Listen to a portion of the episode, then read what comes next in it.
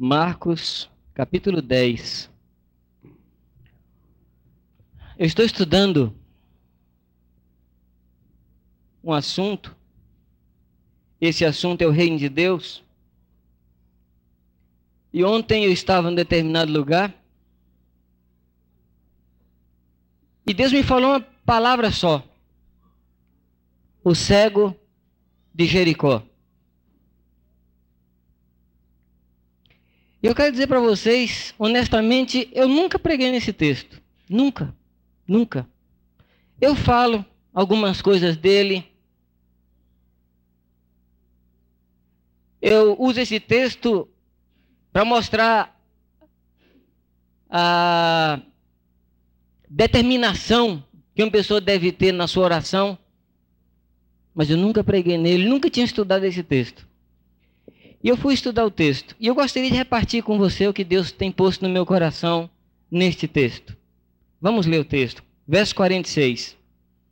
Depois chegaram a Jericó, e ao sair ele de Jericó com seus discípulos, e uma grande multidão estava sentado junto do caminho, um mendigo, cego, Bartimeu, filho de Timeu. Este, quando ouviu que era Jesus, o Nazareno, começou a clamar, dizendo: Jesus, filho de Davi, tem compaixão de mim. E muitos o repreendiam para que se calasse, mas ele clamava ainda mais: Filho de Davi, tem compaixão de mim. Parou, pois, Jesus e disse: Chamai-o. E chamaram o cego, dizendo-lhe: Tem bom ânimo, Levanta-te, ele te chama. Nisto, lançando de si a sua capa, de um salto se levantou e foi ter com Jesus. Respondeu-lhe Jesus: Que queres que te faça? Respondeu-lhe o cego: Mestre, que eu veja. Disse-lhe Jesus: Vai, a tua fé te salvou. E imediatamente recuperou a vista e o foi seguindo pelo caminho. Amém. Eu não sei quantas vezes já ouvi mensagem a respeito desse assunto. Até alguns dizem que é o ceguinho de Jericó. Eu não sei qual era o tamanho dele, qual era a idade, mas que é o ceguinho de Jericó. Entre seminaristas, diz que essa mensagem é ovo frito.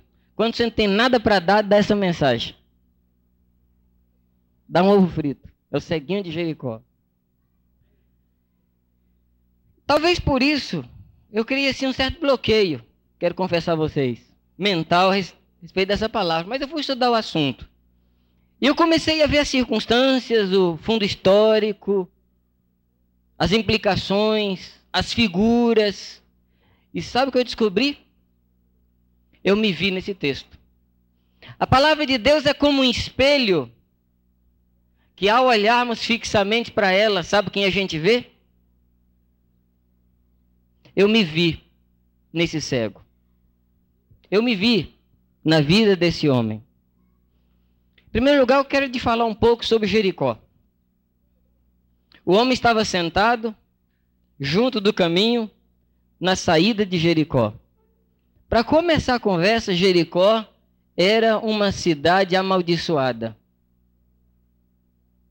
Quando Josué destruiu Jericó, lá em Josué capítulo 6, o verso 26, diz assim: Que seja maldito o homem que lançar novamente os alicerces, que morra o seu primogênito do lançamento das bases e morra o filho mais novo no assentar as portas.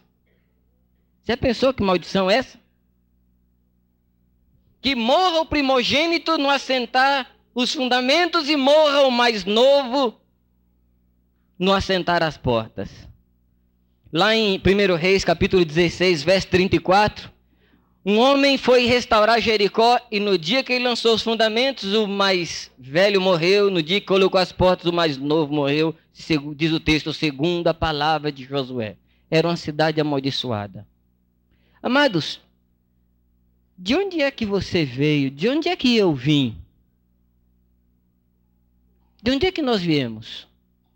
Qual é a nossa origem?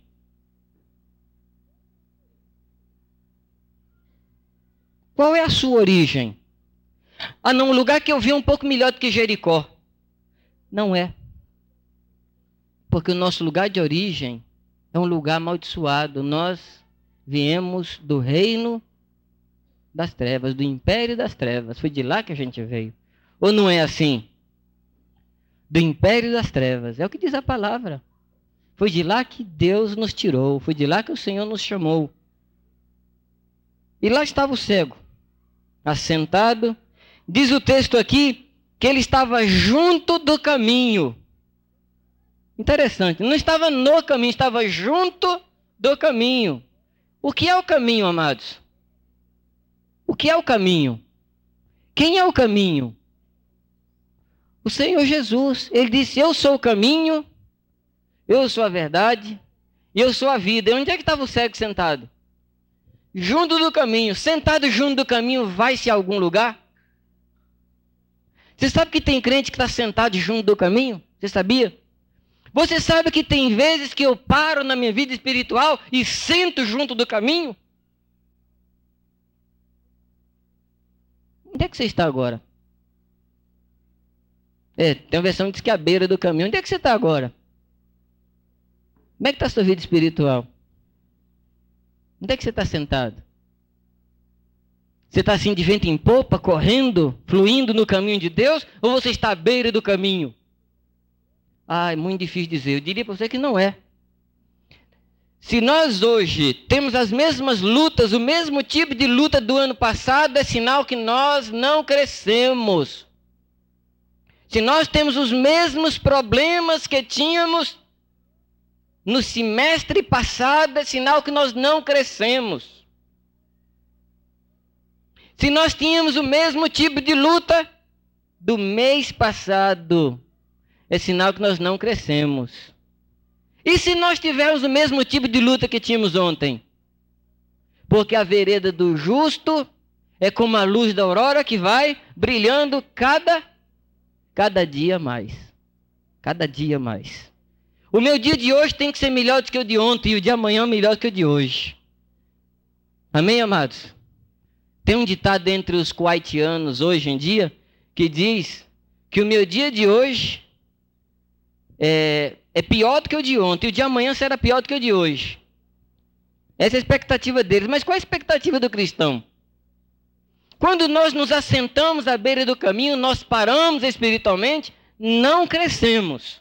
E uma maneira de eu perceber se eu cresci ou não é analisar os meus tipos de luta. A palavra de Deus diz que quem vive pecando não conhece a Deus. Agora, não está dizendo que se eu tiver um pecado eu não conheço a Deus, mas se eu permanecer nos mesmos tipos de pecado, isso demonstra falta de conhecimento de Deus. Sentado à beira do caminho, lá estava aquele homem. Diz o texto que ele era mendigo. Primeira coisa, ele era mendigo. Sabe o que eu entendi sobre mendigo? É a pessoa que depende de caridade pública e é o crente que depende das circunstâncias. É o mendigo. Se as coisas estão bem e passa uma circunstância boa, ele é presenteado, ele recebe uma esmola da circunstância, então ele avança um pouco mais. É um mendigo. Tem crente mendigo. Sabia que tem, não? Sabia? A sua atitude não é atitude de filho de Deus, mas de mendigo. Assentado à beira do caminho, mendigo, dependendo das circunstâncias da vida. É aquele tipo de crente que só está bem se as circunstâncias estão bem, estão boas. Mas se as circunstâncias estão más, ele está mal. Como é a nossa situação? Você é mendigo? Você é filho de Deus? Você está sentado à beira do caminho ou você está no caminho?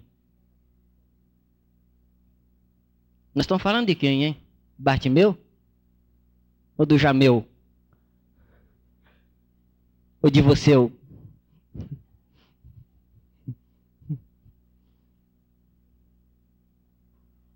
Fala assim, é de eu.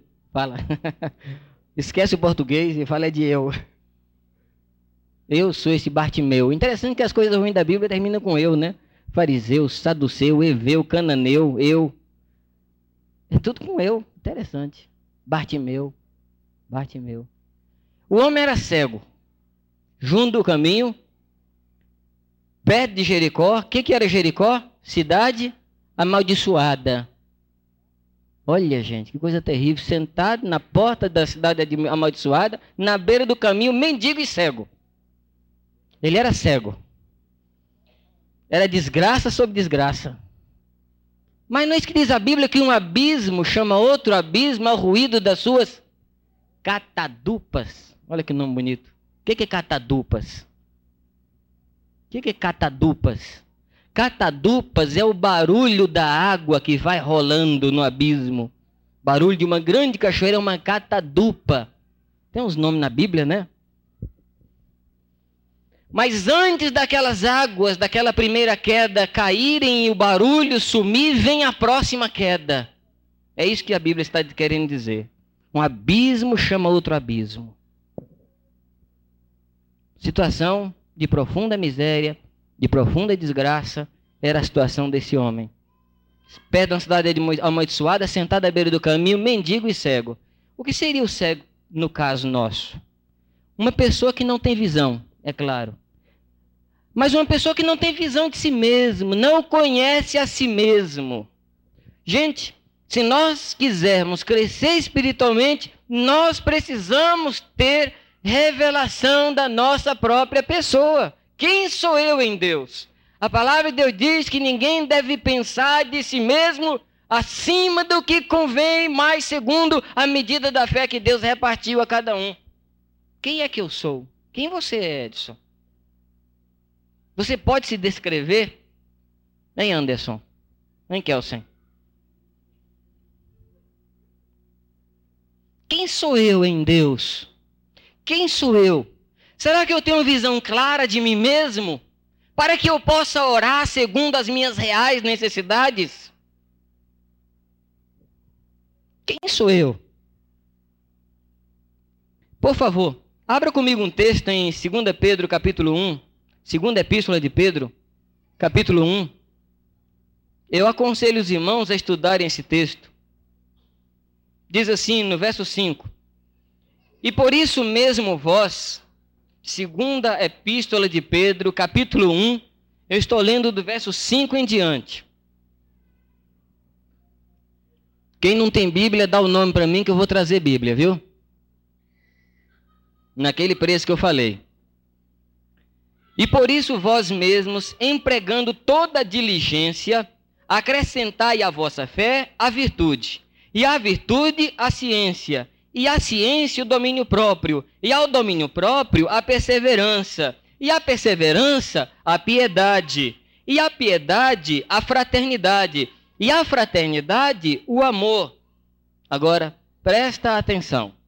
Porque se em vós houver e abundarem estas coisas, elas não vos deixarão ociosos nem infrutíferos no pleno conhecimento do, do nosso Senhor Jesus Cristo.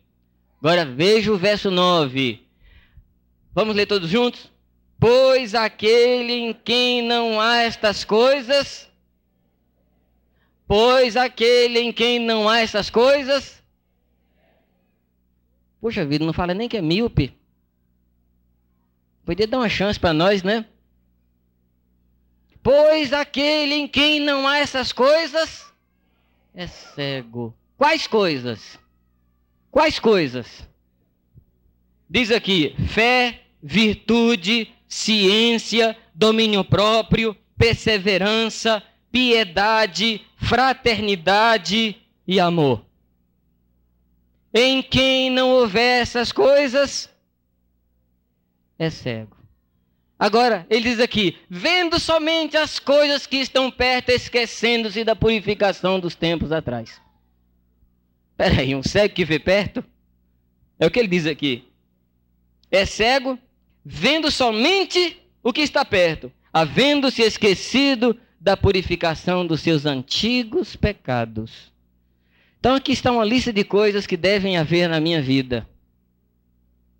Qual é a nossa situação? Essas coisas existem em mim? O texto continua dizendo: Portanto, irmãos, procurai mais diligentemente. Não é só diligentemente, não. Nós temos que, nós temos que ser diligente. Ele diz assim: você que é diligente, seja mais diligente, procurando firmar a vossa vocação e eleição. Vamos falar todos juntos agora. Porque fazendo isto, nunca, jamais caireis. Amém? Amém, nada. Nunca, jamais, vamos falar todos juntos? Nunca, jamais, o que, que é nunca?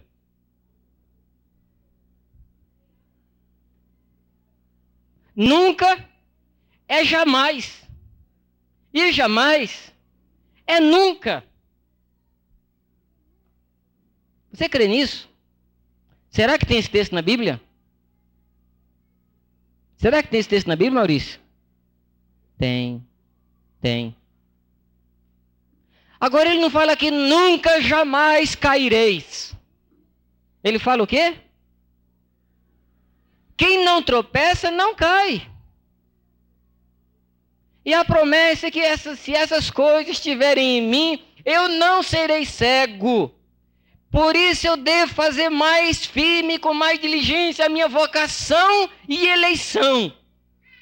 Porque se essas coisas estiverem em mim, nunca e jamais eu tropeçarei. Amém, amados? Essa é a promessa de Deus para mim. E diz aqui: porque assim vos será amplamente concedida a entrada no reino eterno do nosso Senhor e Salvador Jesus Cristo. Amém, amados? Cadê a porta estreita? Cadê a porta estreita? Ficou lá para trás. Nesse momento, se nós andarmos desse jeito, a porta deixa de ser estreita e diz que será suprida amplamente a entrada no reino eterno do nosso Senhor e Salvador Jesus Cristo. Amém, amados? Quem não quer ser cego? Quem não quer ser cego? Qual o remédio? Qual o remédio, amados? Ter essas coisas na vida. ter essas coisas na vida. Vamos voltar lá para o caminho de Jericó. Vamos voltar, vamos acompanhar o drama daquele rapaz. Como é o nome dele? Como é o nome dele? Como é o nome dele?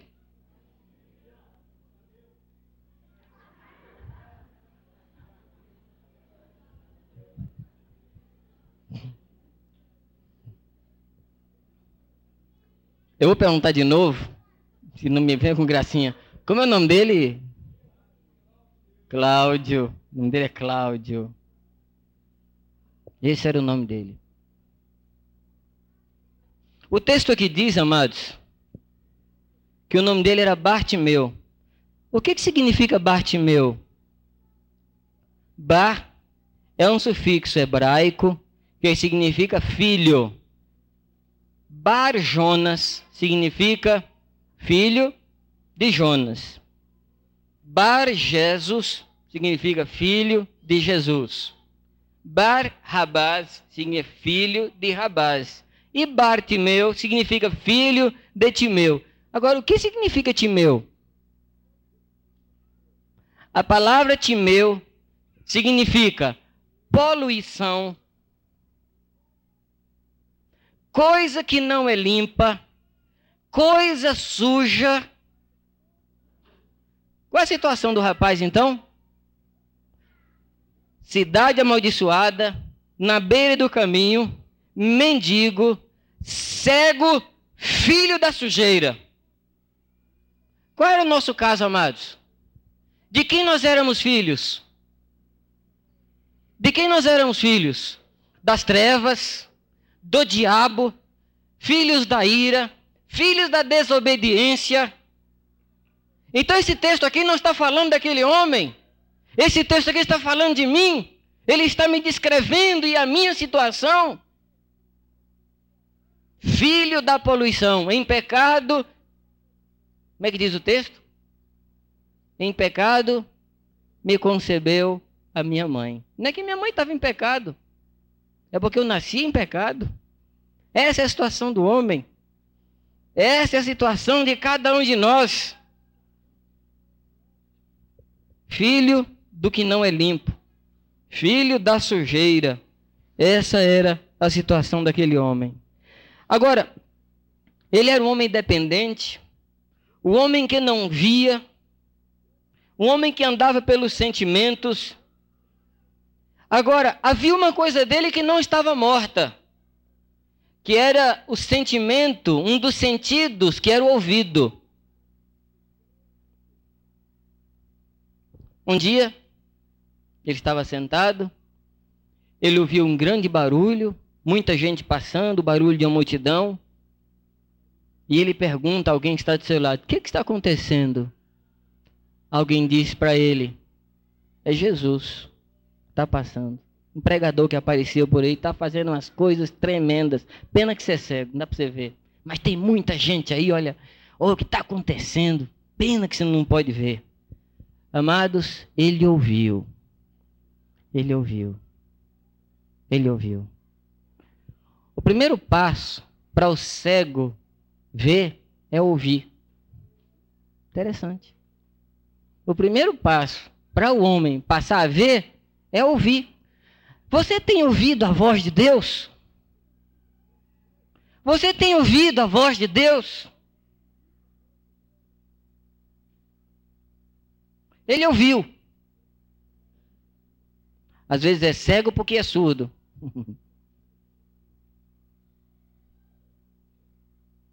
Ele ouviu.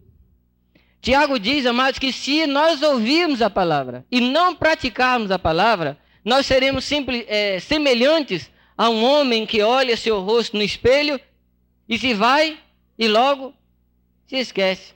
Sabe que cada vez que eu vou rapar a barba eu tenho que olhar no espelho? Eu não me decorei ainda. Eu não me decorei. Eu não tenho problema para olhar para o espelho, não, mas tem gente que vai lá no espelho tem que olhar bem devagar para não assustar.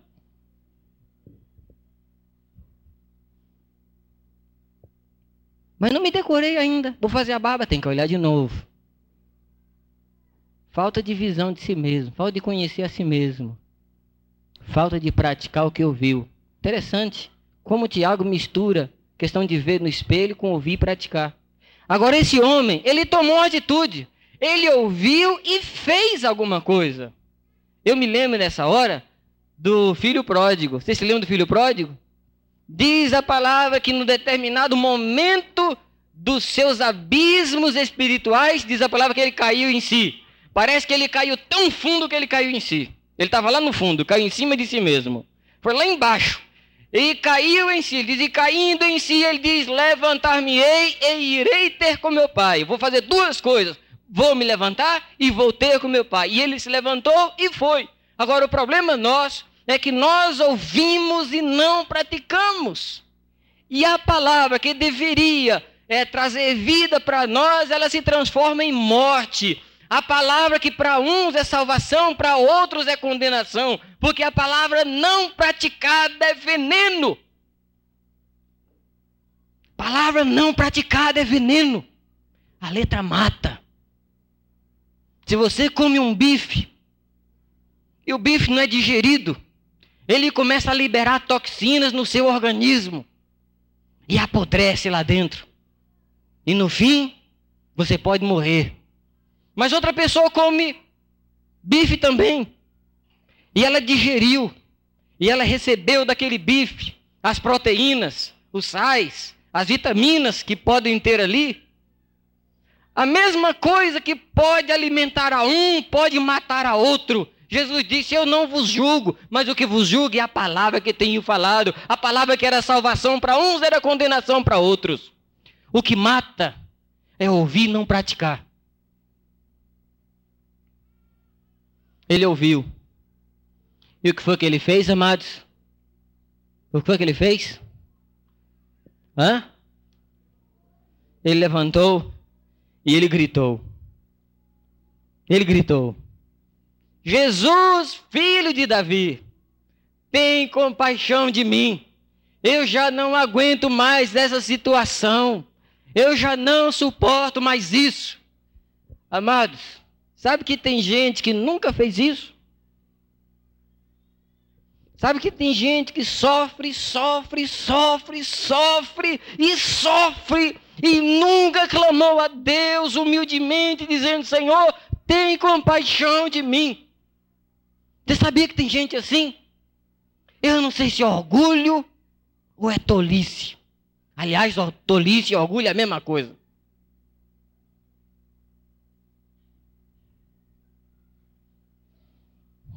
Eu era uma pessoa que frequentava a igreja.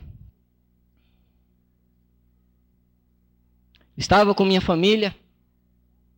Minha mãe está aqui. Frequentava. Conhecia a Bíblia. Discutia a Bíblia mas não conhecia Jesus. Sabia das coisas a respeito de Jesus. Tinha os vícios que um pecador nojento tem, ou vícios nojentos que um pecador tem, com certa de jeito que você achar melhor. E quantas vezes eu chegava nas reuniões e as pessoas perguntavam: Como é que tá, Jamê? Tá firme? Eu disse: Estou firme. Agora, não pergunta onde que eu estou firme. E estava lá. E um ódio, uma solidão, um mal-estar, uma angústia constante me dominava o coração. Um dia eu chegar perto da minha casa, uma sexta-feira, dia 4 de abril de 1969, chegando perto da minha casa, ouvi a voz de Deus que me falava. Você perguntar, como é que você sabe que é a voz de Deus? Eu falei, eu não sei, eu sei que era. E disse, Jamê, hoje é tua última oportunidade. Eu tremi na base. Cheguei em casa e perguntei, mãe, onde é que tem reunião? Eu queria saber onde é que tinha uma reunião. Eu queria me entregar. Ela falou, tem lá no nosso salão. Eu corri para lá, não quis nem jantar, tomei banho correndo, a hora não passava, eu chegar na reunião, e eu não queria nem saber que tipo de mensagem. Nós tínhamos um pastor assim, evangelista, que sou ele, um baiano assim, quente, e eu não queria saber nem qual era a mensagem. Eu queria, na hora que ele fizesse o apelo, logo no começo da mensagem. Faz o apelo, depois você prega.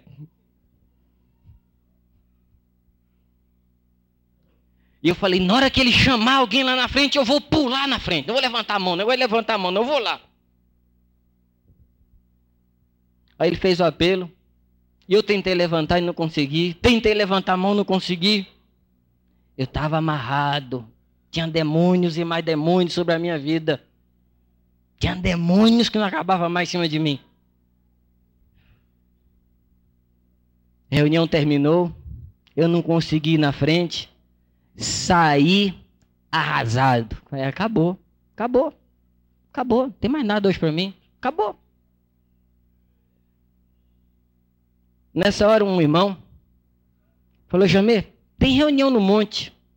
Você não quer ir com a gente? Falei: Vou.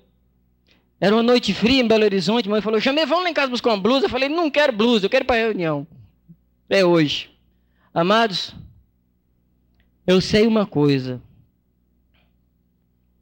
Talvez eu tenha feito a oração mais curta que alguém já possa ter feito. Os irmãos começaram a cantar, eu me ajoelhei ao chão e fiz essa oração desse homem aqui. Senhor, tem compaixão de mim, não aguento mais. Ô oh, amados, vocês conhecem Mateus 11, 28 e 29? Vinde a mim, vós que estáis cansados. O que está ali aconteceu comigo. O peso do inferno saiu de cima de mim. Fui batizado com o Espírito Santo. Os irmãos meteram a mão na minha cabeça e oraram, e acabou tudo, e mudou tudo. E eu desci daquele monte um outro homem. Mas eu fiz essa oração: Senhor, tem compaixão de mim. Quem sabe nesta tarde aqui não tem alguém que precise fazer essa oração? Senhor, eu não aguento mais minha vida. Eu tenho sido crente. Eu não aguento mais, Senhor. Eu não aguento mais esse fardo. Tá pesado, Pai. Tá pesado demais.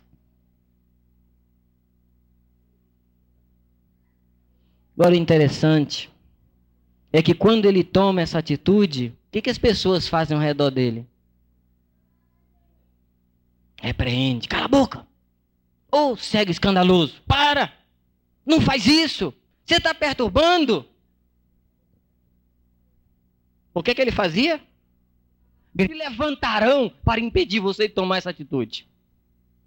Os demônios se levantarão contra você, porque a vontade deles é que você morra, que você seja destruído, que você seja roubado de todas as coisas que você possa ter em Deus. Agora, graças a Deus que Jesus ouve. Jesus ouve. Olha, gente, eu fico assim pensando quantas pessoas deveriam ter ali. Quantas pessoas deveriam estar conversando, gritando, falando. E uma voz lá no meio dizendo: Jesus, filho de Davi, tem compaixão de mim. E amados, o Senhor ouve, o Senhor ouve, o Senhor ouve. Ele ouve como se aquele homem fosse o único ali próximo dele. Ele ouve como se aquele cego estivesse sozinho ali, mais ninguém. Ele ouve. Se você clamar nesta tarde, é como se você fosse a única pessoa do mundo. Deus ouve a você. Deus ouve a você.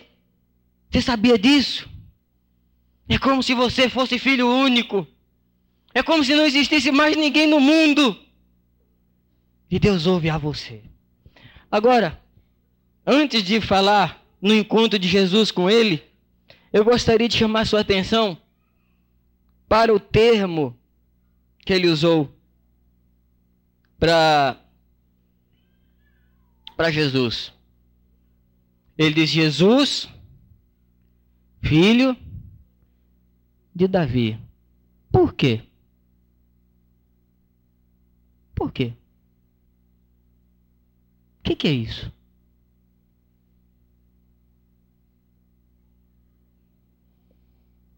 Por favor, abra sua Bíblia, Salmo 132, verso 11. Mateus capítulo 1, verso 1.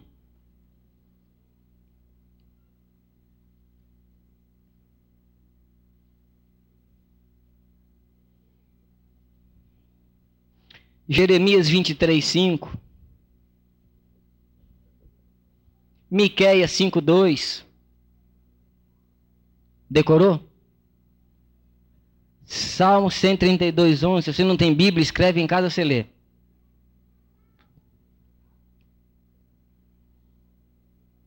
Nós vamos pôr uma livrariazinha ali fora para vender papel, lápis e Bíblia. Eu não creio que você tenha uma memória de computador, não.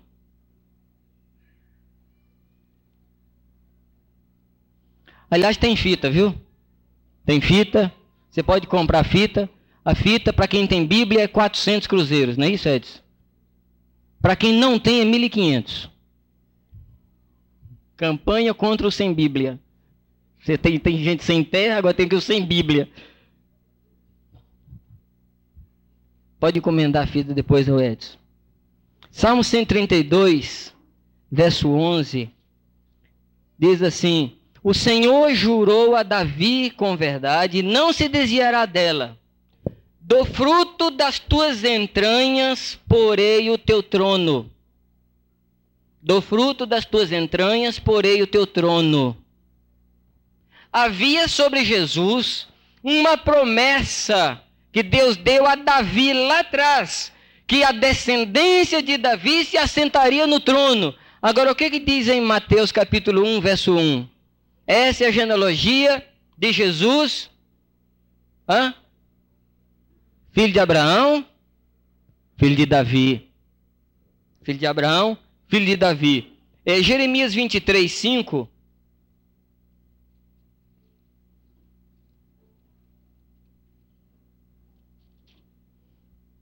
Eis que vem dias, diz o Senhor, em que levantarei a Davi um renovo justo, e sendo rei, reinará e procederá sabiamente, executando o juízo e a justiça na terra. O texto aqui está falando de quem?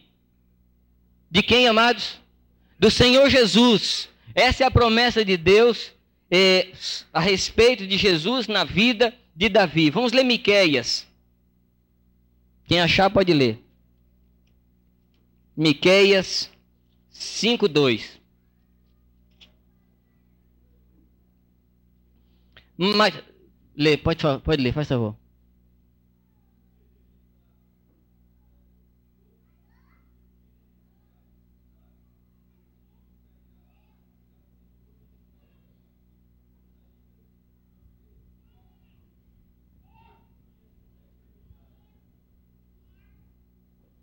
E tu, Belém de Efrata, de ti sairá aquele que há de ser Senhor sobre Israel.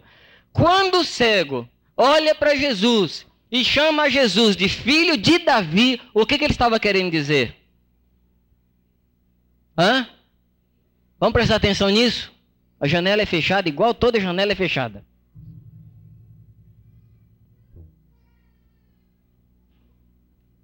Pai, vocês estão mineiro, tudo curioso? Barbaridade. Uai. Mineiro que faz isso, nem entrou nós, todo mundo olha. Voltando. Quando ele chama Jesus de filho de Davi, o que, que ele estava dizendo com isso? Na mente dele estavam todas as promessas e palavras que se referiam a Jesus como Senhor de Israel. Então o que ele está dizendo? Rei dos reis, Rei de Israel, olha para mim, olha para mim, pois tu és o Rei de Israel. Em Mateus 12, verso 22 e 23, diz que Jesus curava e repreendia os demônios, fazia tudo isso porque ele era filho de Davi, tinha autoridade sobre os demônios, porque ele era o filho de Davi, ele era o Rei de Israel. Amém, amados? Qual é o caminho para mudarmos de vida?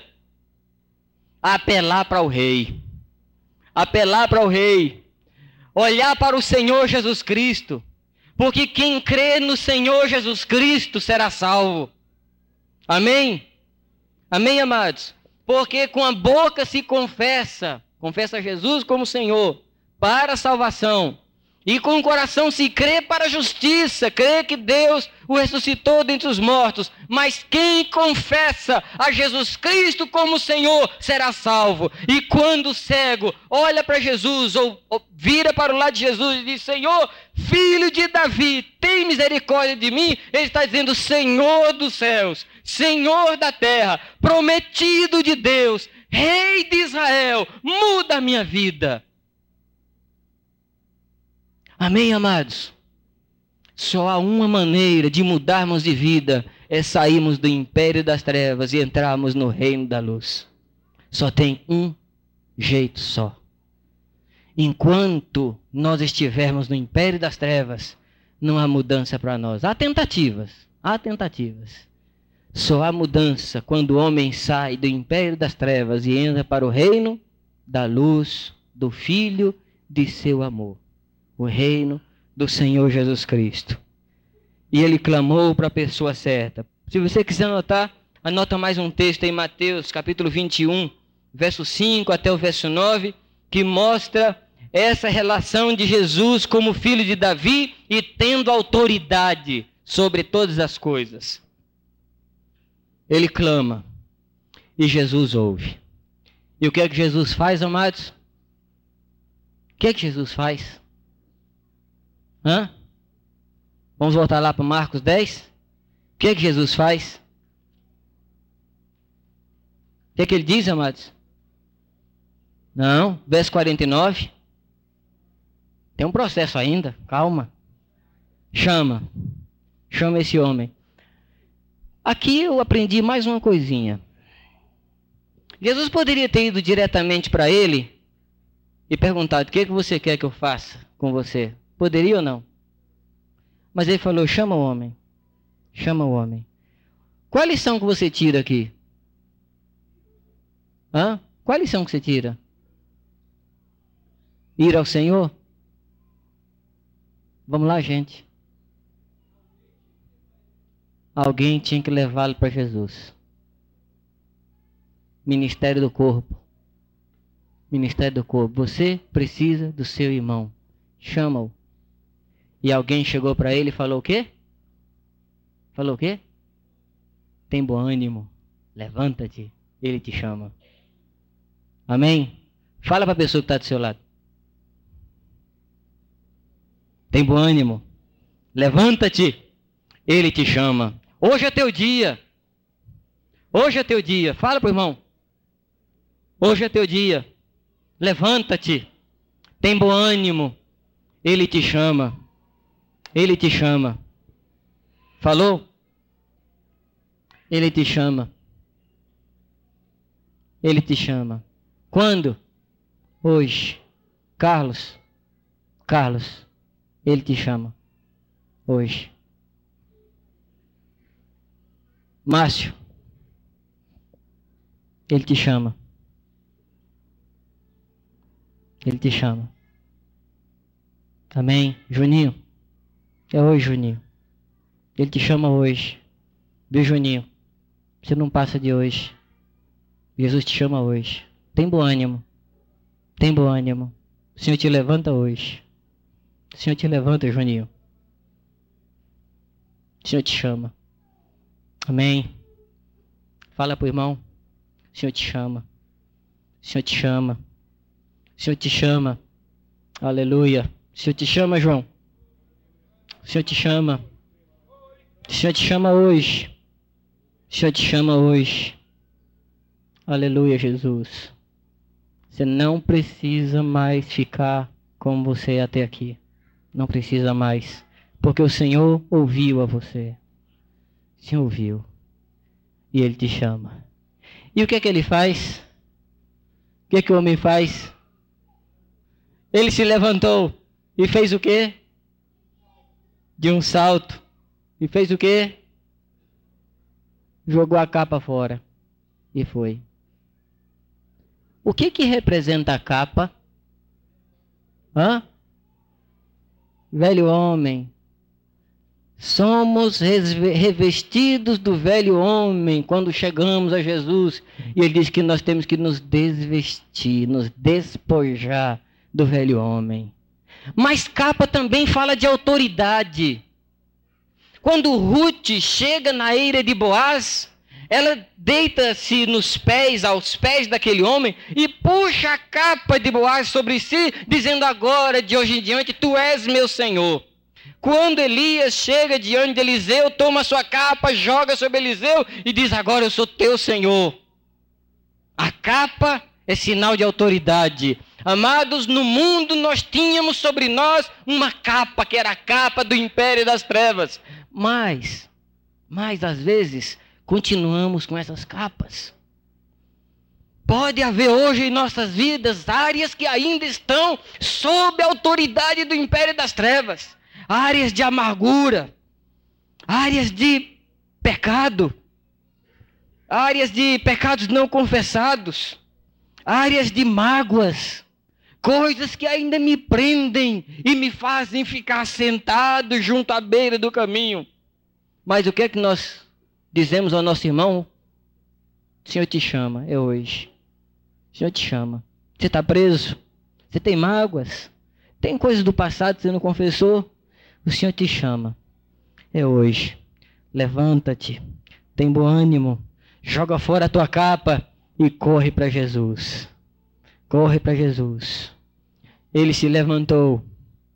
Ele foi. Jesus perguntou para ele: O que, que você quer que eu faça com você? O que queres que eu te faça? O que foi que ele respondeu? Senhor, Tu que tens tanta influência lá no templo, lá passa tanta gente, tem tanto homem rico que entra no templo para dar esmola. Tu que tens influência, arranja um ponto melhor para mim. Foi? Arranja uma consulta na Unicamp. Me arranja uma bengala nova. Um cachorro guia.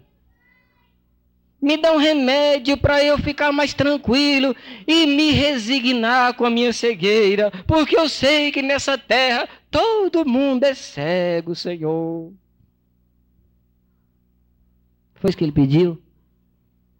Ele não pediu nada supérfluo, ele não pediu nada que ele não precisasse. Porque ele entendeu qual era a sua necessidade básica. O que fazia aquele homem ficar sentado ali com aquela capa suja, na beira do caminho, é, mendigando, dependendo das circunstâncias, era a cegueira. E o que foi que ele fez? Eu quero ver, porque se eu ver, a minha situação muda. Se eu tiver revelação do Senhor, muda toda a minha vida. Se os meus olhos se abrirem, será amplamente suprida para mim a entrada no reino dos céus e nunca jamais tropeçarei. Senhor, eu quero ver. Eu quero ver. Eu quero ver. Jesus chama você. Jesus está chamando você. E Ele quer ouvir a oração sua hoje. E nós vamos orar. O que é que você vai pedir a Deus? Senhor, eu quero ver. Eu quero te ver. Eu quero ver a mim. Eu quero ver o que está ao meu redor. Eu quero ver. E amados, a palavra de Deus diz que quando ele atendeu ao chamado, quando ele obedeceu ao chamado, ele foi purificado. Ele foi purificado. Deixa eu dizer isso como, conforme está no texto. Verso 52 diz assim: Vai, a tua fé te salvou. A tua fé te salvou. Peraí, qual era o problema dele? Era salvação ou era cegueira? O problema dele era salvação. O que fazia aquele homem ser cego era falta de salvação. A tua fé te salvou. Fé e obediência estão ligadas. Quem tem fé, obedece. Quem obedece é porque tem fé. Sem fé é impossível agradar a Deus. E fé sem obras é morta. A fé me leva à obediência. A fé me leva a tomar passos práticos. Eu não vou dizer assim, eu estou cheio de fé, mas não consigo obedecer. Você não tem fé. Isso é mentira do diabo. Deixa eu lhe desenganar aqui que o primeiro remédio para a cura é a gente conhecer a doença. Você está enganado se você não é obediente. O crente obediente tem fé. O crente que tem fé é obediente. Quando a palavra fala de Abraão, pai da fé, diz que ele tinha fé porque obedeceu. Ele é o pai da fé porque ele obedeceu ao Senhor. Saiu da terra que Deus falou e foi para um lugar que Deus lhe disse que iria mostrar. Ele é pai da fé porque ele foi obediente. Nós somos os filhos na fé porque obedecemos ao Senhor. A palavra de Deus diz que as nossas almas são purificadas pela obediência à palavra. Pedro fala isso no capítulo 3, na primeira carta de Pedro. Tendo as vossas almas purificadas pela obediência à verdade. Alma purificada pela obediência. Fé salva. O que salva a gente é uma tomada de posição, chegar diante de Deus em atendimento, por atenção à palavra que Deus tem nos falado. Tua fé te salvou. Você quer ser salvo nesta tarde desse problema que você tem? Você quer ser salvo desse problema? Clama ao Senhor Jesus Cristo, o Rei dos Reis, o Senhor dos Senhores, aquele que tem direito de se assentar no trono. Clama a esse e conta o seu problema a ele. E ele vai dizer para você: tua fé te salvou. E como é que termina o texto? E imediatamente, interessante que o texto aqui tem dois momentos, não é? Que, que dá essa ideia de imediatamente. No verso 50, quando ele lança de si a capa e de um salto se levanta. E no texto aqui diz: imediatamente ele recuperou a vista. Parece que ele tinha vista antes. Parece que ele era crente. Parece que ele era crente e desviou. Parece que ele era crente e perdeu a visão. Parece que ele era crente e seus olhos foram fechados, porque ele recuperou a visão. E ele recuperou a vista, e como é que termina? E foi seguindo a Jesus no caminho. Não mais à beira do caminho, mas agora dentro do caminho. Amém, amados? Estava sentado na beira, agora está dentro do caminho. Quer entrar no caminho? Vamos orar? Fala para o irmão aí, Jesus te chama. Fala para o irmão. Hoje é teu dia.